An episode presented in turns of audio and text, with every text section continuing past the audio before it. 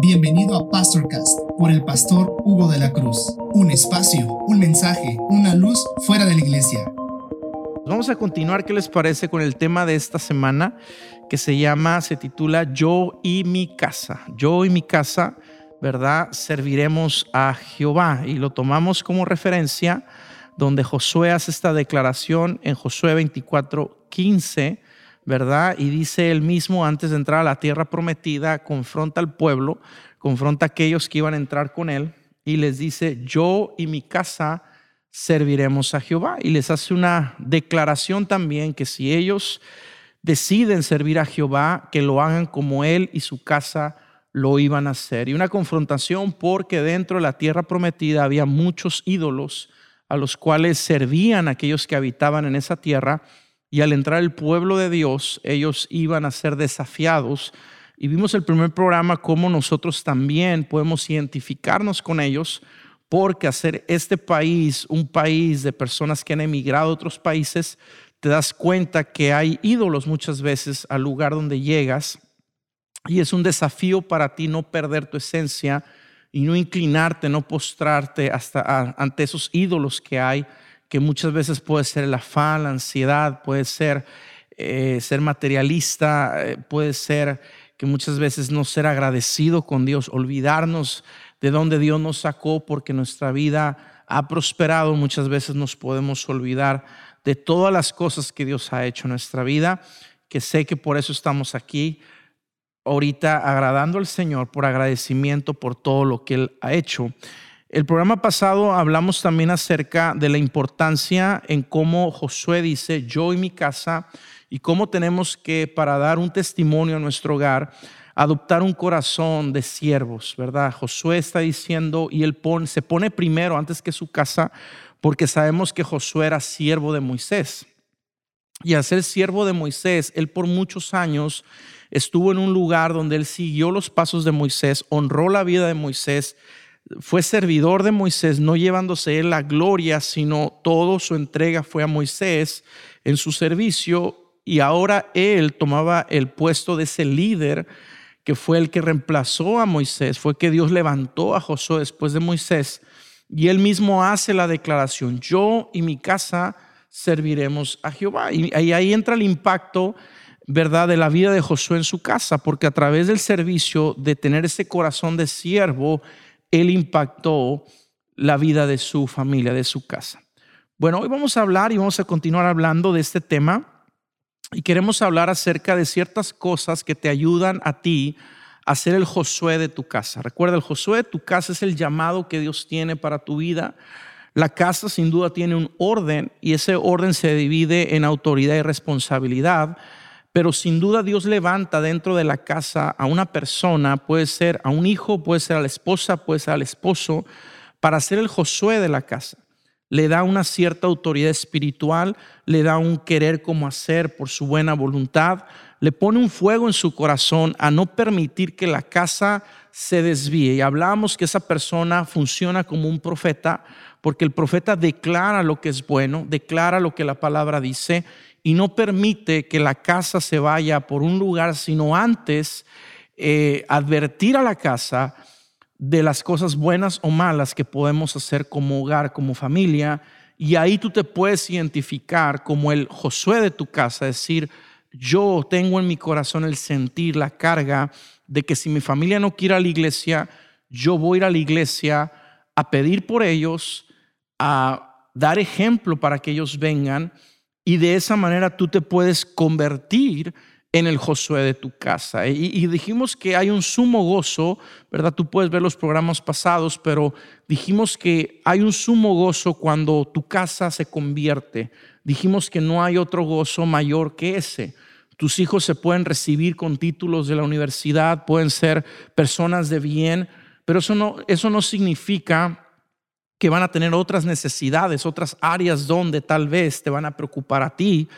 Pero cuando ellos vienen a Dios y ellos rinden su vida a Cristo, toda la familia entra en un sumo gozo porque todos comparten la misma alegría, las mismas victorias, hablan el mismo idioma, están en el Espíritu, se esfuerzan por, por alcanzar la gracia y eso trae un sumo gozo. Entonces, por eso es la importancia de tu llamado como el Josué de tu casa, al decir, Señor, no voy a permitir que mi casa, como si fuera un barco, ¿verdad? Si lo comparamos a un barco, se desvíe por un camino equivocado, sino siempre voy a estar anunciando y orando por mis seres queridos y también dándoles esa palabra que tal vez no, le van, no van a escuchar de otra persona, pero como vivimos en la misma casa o porque Dios te ha dado dentro del orden del hogar cierta autoridad, tú puedes decirle a tus hijos, y puedes decirles, vayan conmigo a la iglesia y acompáñenme. Así que es importante saber que tú eres ese Josué de tu casa.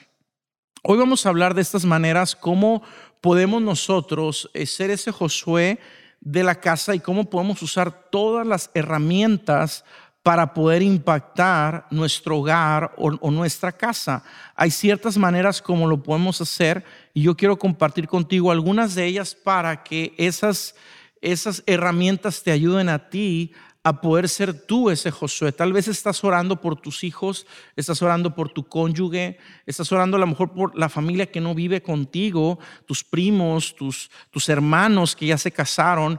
Y, tú te preguntas, pastor, ¿cómo puedo yo ser mejor mi trabajo, mi llamado como el Josué de mi casa? Bueno, una, una de las cosas que sabemos es el conocer a las personas, conocer a nuestra familia, conocer a nuestros hijos, conocer a nuestro cónyuge es, es sumamente importante. Y cuando me refiero a conocer, no es solamente el, el, decir que hemos vivido con esa persona mucho tiempo, no es de decir, bueno, somos familia, hemos convivido mucho tiempo juntos, pero el conocer habla más allá de solamente saber, sino que amar a través de ponernos en el lugar de esa persona, de saber qué está pasando en su vida y realmente conocer a la persona para saber cómo podemos nosotros influenciar en ellos. Dicho está que uno como padre a veces dice, bueno, yo conozco a mis hijos, pero de repente te das cuenta que no los conoces como tú creías conocerlos.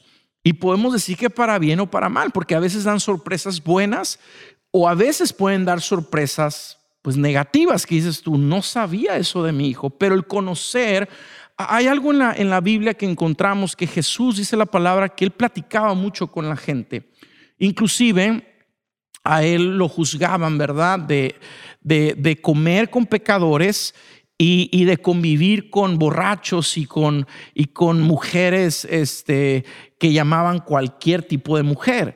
Y lo criticaban mucho porque en aquel tiempo el sistema religioso era tan cerrado, era tan, tan, tan exclusivo de aquellos que lo practicaban, que a las demás gentes los veían como, como gente que no alcanzaba a tener la, aceptación en ellos y los veían como personas que eran indignas de ni siquiera sentarse a la mesa con ellos. Entonces imagínate tú, llega Jesús y cambia eso completamente y dice la palabra que él se sentaba a platicar. Y si te das cuenta, muchas de las necesidades que hay en las personas no empiezan en, en, Dios, no empiezan en la palabra. Te voy a decir por qué. Porque una persona que está atravesando un problema, su enfoque está en el problema. Y si no conoce de Dios, si no tiene la fe que tú tienes, su enfoque no va a estar en Dios. Sabe que hay un Dios poderoso, sabe que Dios le puede ayudar. Pero si te das cuenta, toda persona, no importa quién sea, hay un área de su vida que está arraigada, que está enfocada en las cosas de este mundo. Entonces muchas veces Jesús platicaba con esa persona porque era una manera de conocerlos, era una manera que esa persona abría su corazón, empezaba a platicar. Entonces muchas de las veces eh, queremos nosotros, podemos decir casi a la fuerza, ¿verdad? Que la persona eh, acepte a Cristo, que la persona venga a la iglesia cuando muchas de las veces no nos estamos preguntando, pero realmente cuál es la necesidad de mi, de mi hijo, de mi hija, de mi cónyuge, qué es lo que está pasando, porque al saber cuál es la necesidad, recuerda que el Evangelio podemos entender que es la solución a todo problema. Y si una persona se acerca a Dios es porque va a encontrar una ayuda, va a encontrar un beneficio, va a encontrar algo diferente, va a encontrar una experiencia que el mundo no puede dar.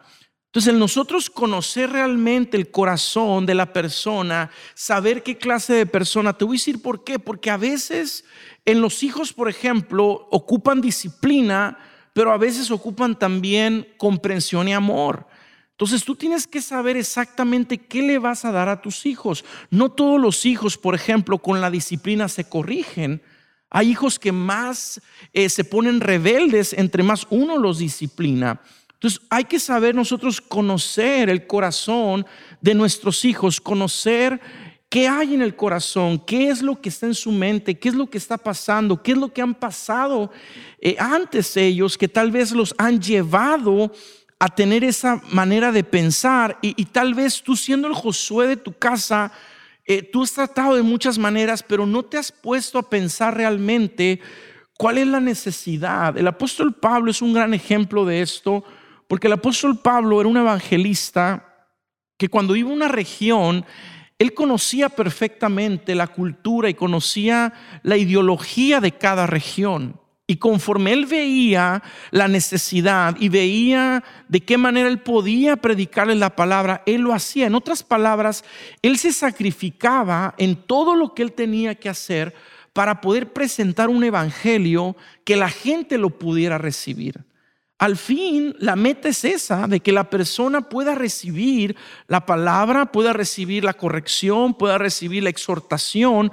Pero como te digo, muchas de las veces es importante conocer el corazón, conocer la situación, conocer lo que ha pasado y saber exactamente con quién o qué tipo de persona tú estás tratando, porque sin duda, te vuelvo a repetir, el fruto de esa persona en este momento, sin duda va a ser el de muchos años atrás, que han pasado cosas buenas y malas, y si nosotros no nos tomamos el tiempo de conocer la palabra, por ejemplo, una de las cosas que yo hago cuando predico, yo no predico desde mi conocimiento. ¿A qué me refiero con esto? Antes de yo predicar, yo le digo, Señor, yo quiero predicarle yo quiero predicar una palabra a tu pueblo que necesita en este momento. Yo no quiero agarrar y, de mi conocimiento predicar algo que realmente ellos no necesitan. Si te das cuenta, eso es parte de conocer, eso es parte de pedirle al Señor, Espíritu Santo, guíame a yo poder dar las palabras exactas que tu pueblo necesita. Sin yo conocer tal vez las vidas, no conozco las situaciones, pero al final de la predicación hay gente que se acerca y me dice, pastor, lo que usted habló es exactamente las preguntas que yo le estaba haciendo a Dios. Es exactamente lo que yo estaba pasando y le estaba preguntando al Señor, Señor, háblame. Y en medio de la predicación Dios me habló. Entonces lo primero es saber y conocer y, tomar ese tiempo de analizar y pensar y ponernos en el lugar de la persona de qué es lo que esa persona necesita. E, en el mundo se usa mucho esto, ¿verdad? Y se llama ingeniería eh, eh, en reversa, no sé si estoy traduciéndolo bien, reverse engineering. Y eso significa que cuando se va a crear algo para, para la necesidad de la gente, ellos piensan, por ejemplo, si vamos a crear una, por ejemplo, una, una, una camioneta, una panel para, para, para las personas, para las familias, ellos empiezan a pensar en toda la necesidad que hay en las personas. Si te das cuenta, las nuevas paneles, por ejemplo, la puerta de un lado se cierra sola.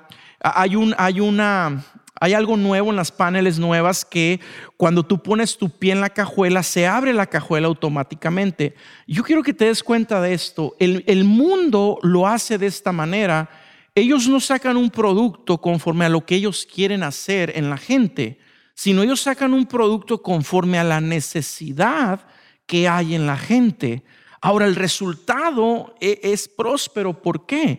Porque al final tú estás sirviendo a la gente, tú estás cooperando en base a lo que la gente necesita y al último, la gente escoge ese tipo de camioneta o de panel porque dicen, bueno, cuando voy cargando, ¿verdad? El mandado y voy cargando a mi hijo y no puedo abrir la cajuela, pues si la panel yo al poner el pie y detectar mis llaves abre la cajuela solo, pues eso es de lo que te estoy hablando. Muchas veces nosotros queremos enforzar la palabra de una manera que si una persona, por ejemplo, tiene problemas de alcoholismo, lo primero que decimos es, el Señor dice que los borrachos no pueden heredar el reino de los cielos. Ahora escucha, tal vez para una persona funcione eso, Por eso te digo que conocer es sumamente importante, pero tal vez para otra persona no va a funcionar eso. Te voy a decir por qué.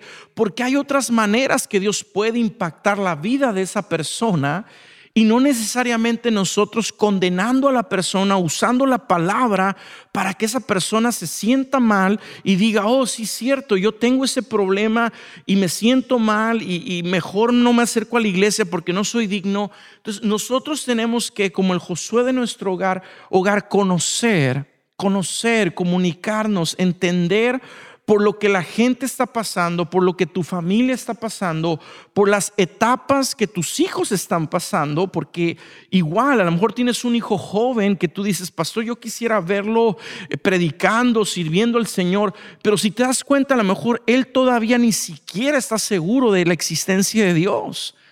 Y tal vez tú ya lo quieres ver en un, en un plano mucho más alto y un predicador y tú por fe declaras, él va a ser un predicador, pero a lo mejor lo primero que él necesita es tener una convicción de que Dios existe. Entonces tal vez es platicar con él y decir, ¿cuáles son tus dudas del por qué Dios no existe? Y a lo mejor despejando esas dudas, él puede decir, bueno, ya di un primer paso Ahora puedo dar el siguiente paso que a lo mejor es congregarme, pero primero quisiera despejar mis dudas. Entonces hay muchas maneras, te vuelvo a repetir, la clave es el amor. La clave es tomar el tiempo para escuchar, para comunicarse, para, para hacer una investigación de decir exactamente cuál es la situación. Porque acuérdate, Dios tiene la cura para todo tipo de corazón que esté enfermo. Él tiene la solución para todo tipo de persona que no quiere escuchar la palabra.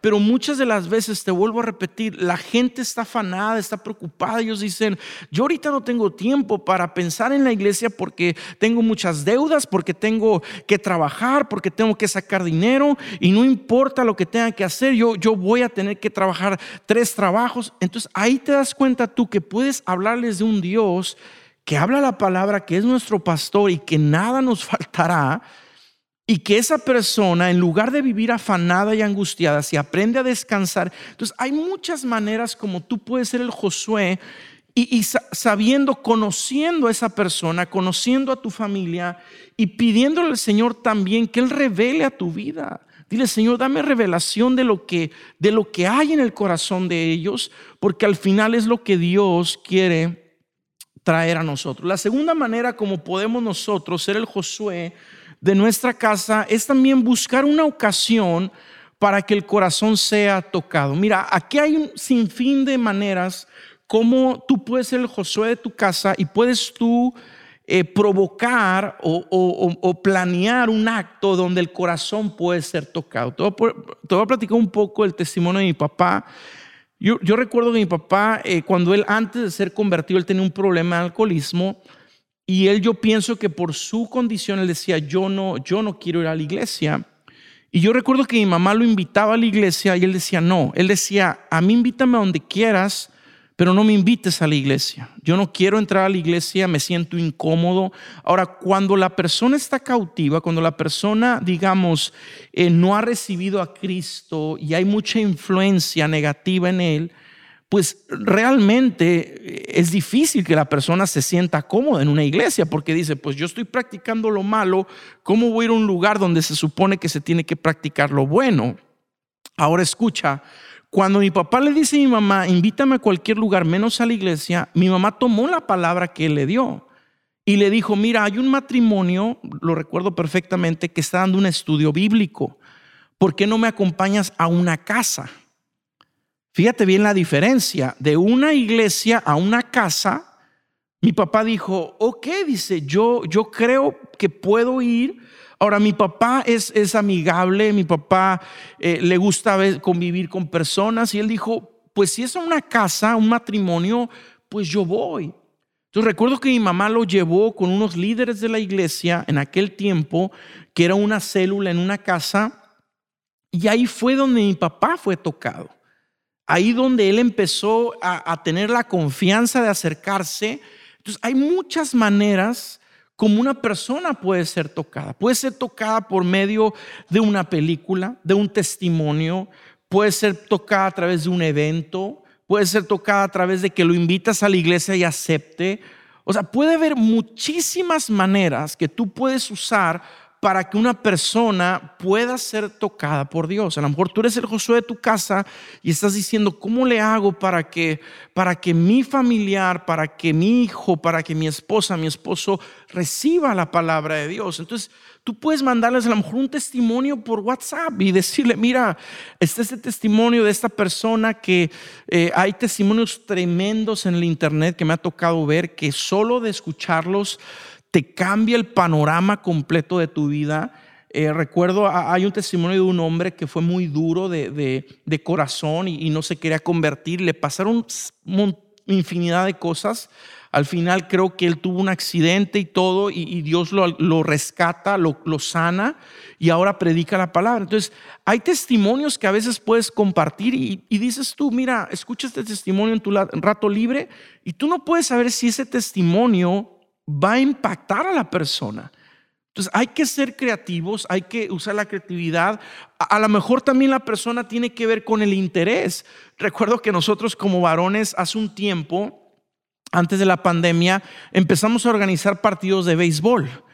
Y lo hacíamos porque en ese tipo de deporte donde la mayoría pueden jugar, no es un deporte que requiere alto rendimiento como el fútbol y donde te vas a cansar, empezamos a hacer partidos de béisbol porque sabíamos que había familiares también de personas que al hacer la invitación iban a poder recibir a lo mejor el mensaje. Y recuerdo, o sea, hay muchas maneras de cómo tú eh, lo puedes hacer, cómo tú puedes eh, tratar de que tu familia sea tocada por Dios y puede ser hasta por medio de un interés que tengan ellos y no necesariamente diciendo, es que lo quiero ver, que, que cuando yo le predique o le hable, eh, reciba y llore. No, puede ser a lo mejor por un interés que él tenga y después Dios va a hacer la obra completa en ellos sin nosotros darnos cuenta. Otra cosa que también eh, nos puede ayudar mucho es por medio de las artes, la música, por ejemplo.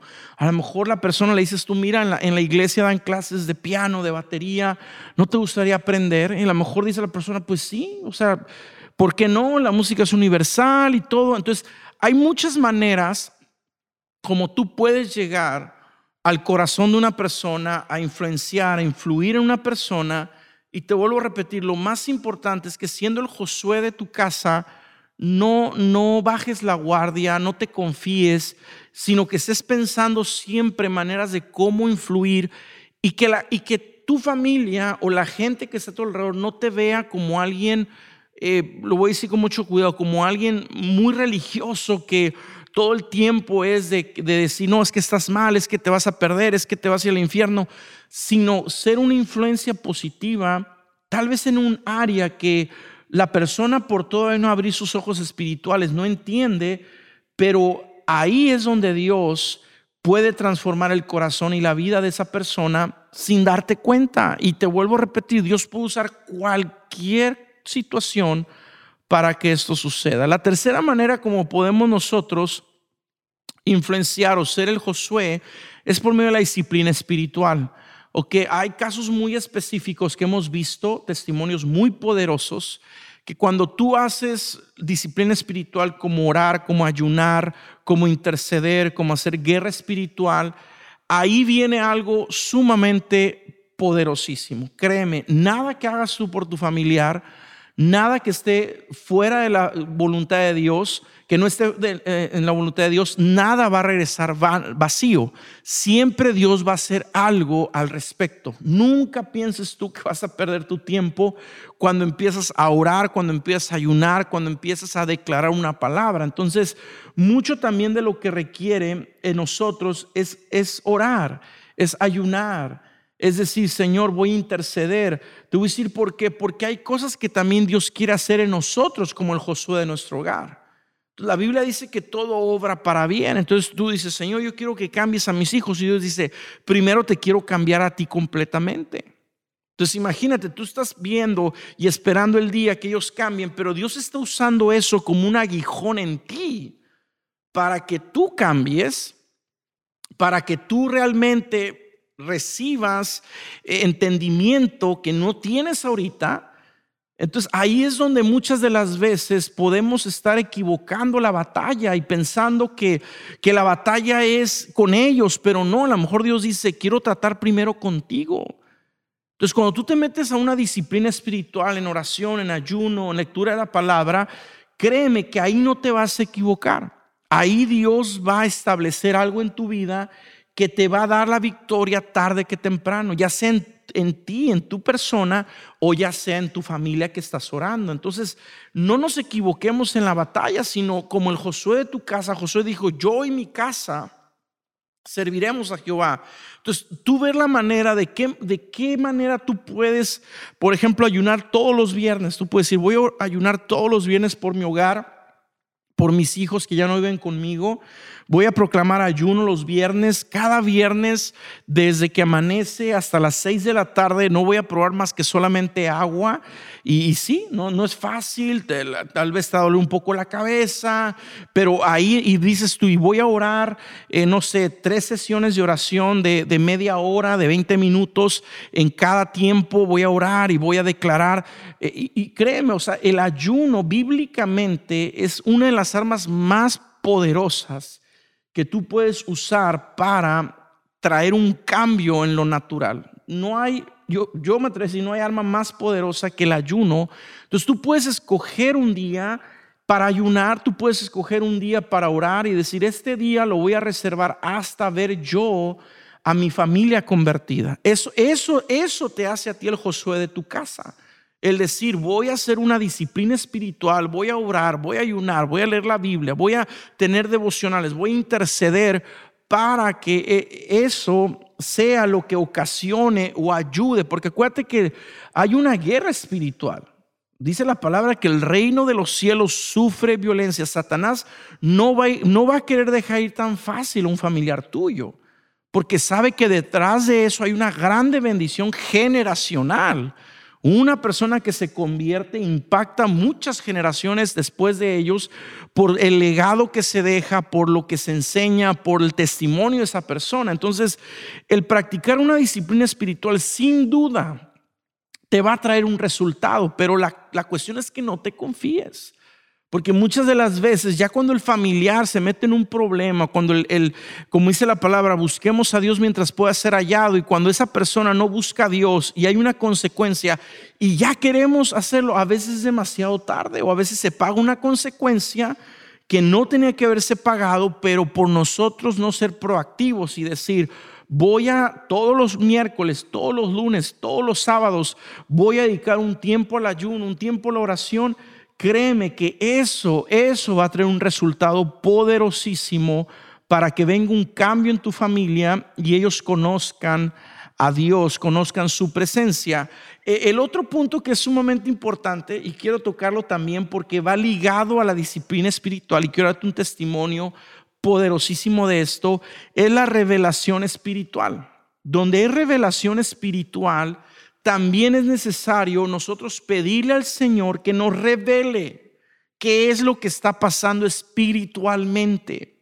Escucha, hay casos en, en las familias donde hay situaciones que hay cosas que están estorbando para que tu familiar venga a los pies de Cristo. Y nosotros hemos visto testimonios, no se me olvidó un testimonio de una familia que sirve en la iglesia, una familia entregada, donde por muchos años el varón todavía no había sido completamente convertido.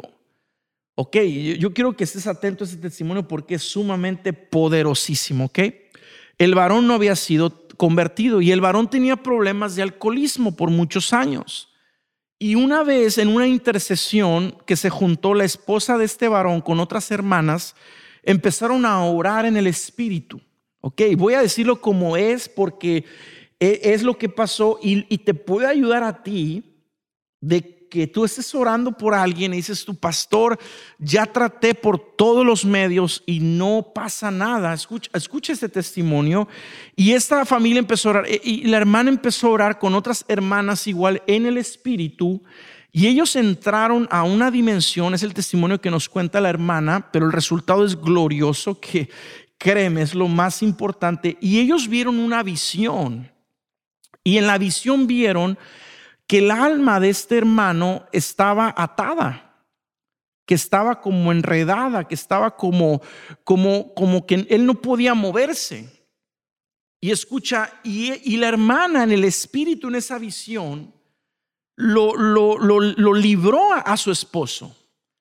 Por eso te digo que hay cosas espirituales que si tú le pides revelación a Dios, Él te las puede dar.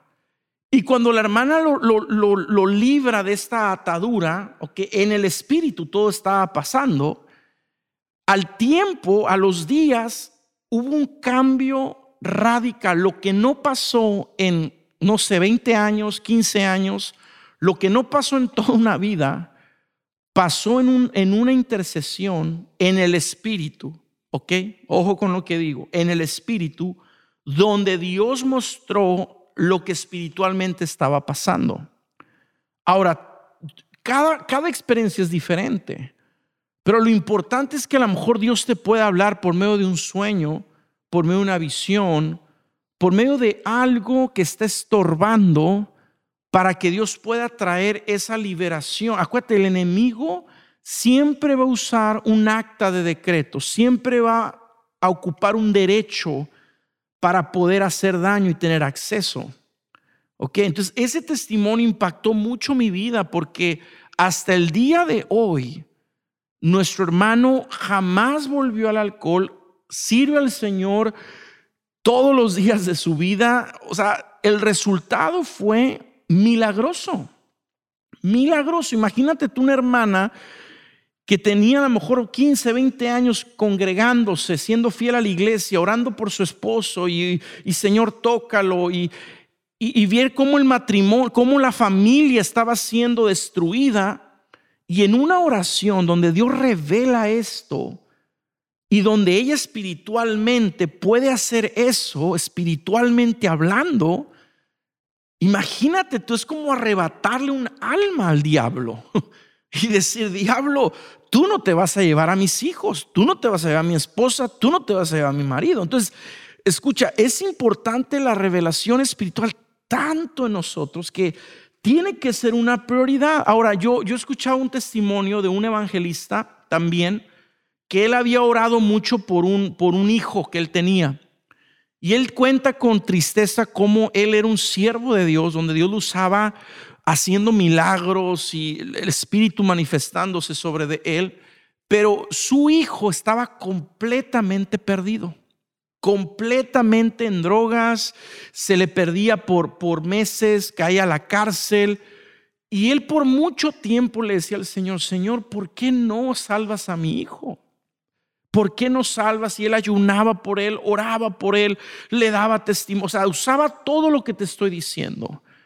Hasta que un día el Espíritu le reveló esto, ¿ok? Y él lo cuenta, él, escribió un libro acerca de esto.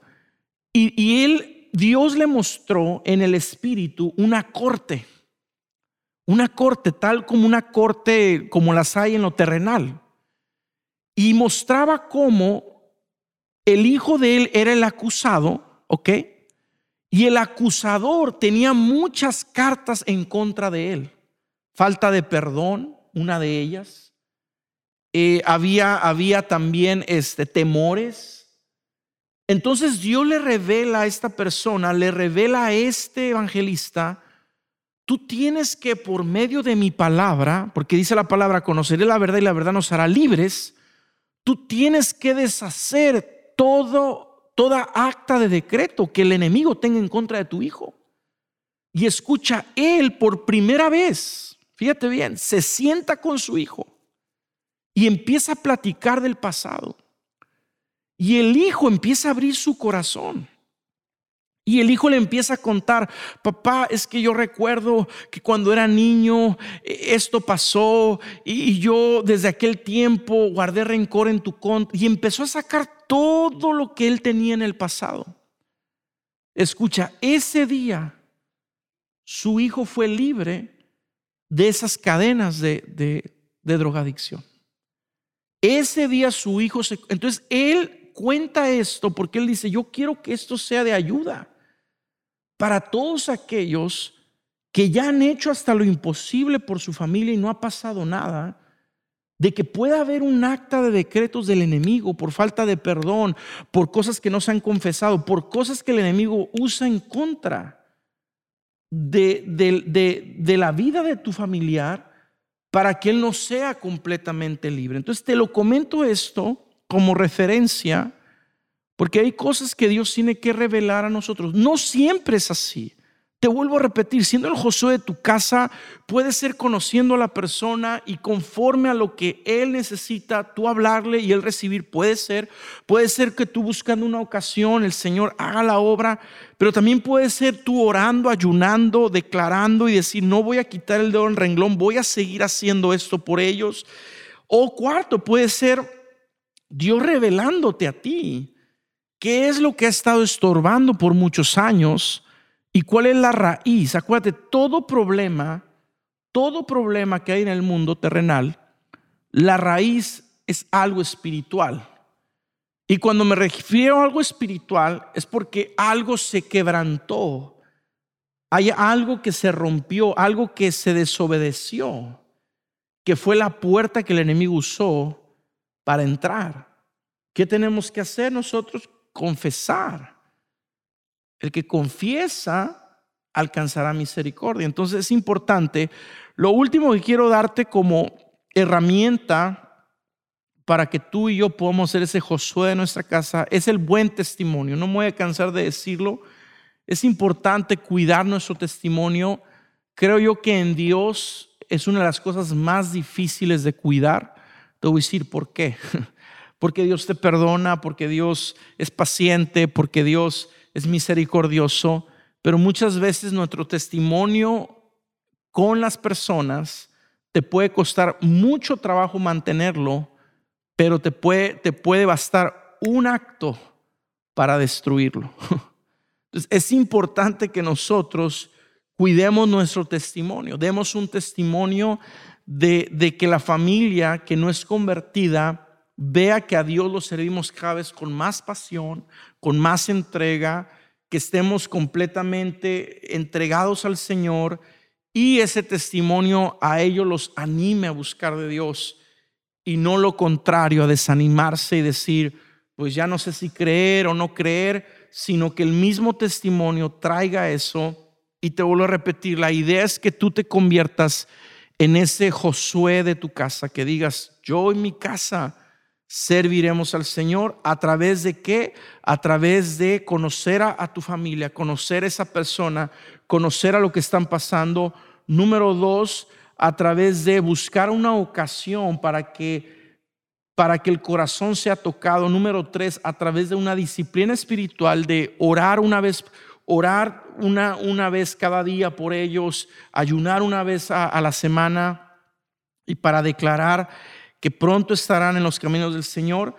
Y cuarto, te dije, a través de buscar la revelación del Espíritu, qué es lo que está estorbando, qué es lo que realmente no deja, no deja que la persona, acuérdate, siempre va a haber algo que esa persona no quiere entregar, que está estorbando y hay una razón por qué no la entrega.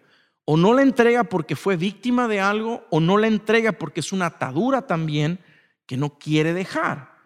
Y número cinco, lo último es el dar un buen testimonio. No te canses de dar buen testimonio, que al final, al final ese buen testimonio va a ser que ellos vengan a ti preguntándote, yo quiero saber, yo quiero saber más, yo quiero saber de Dios, yo quiero tener el Dios que tú tienes, yo quiero conocer ese Dios como tú lo conoces. Es importante el poder ser testimonio para nuestra familia. Gracias por escuchar este mensaje. Esperamos que haya sido de mucha bendición para tu vida. No olvides compartirlo en tus redes sociales y suscribirte. Dios te bendiga.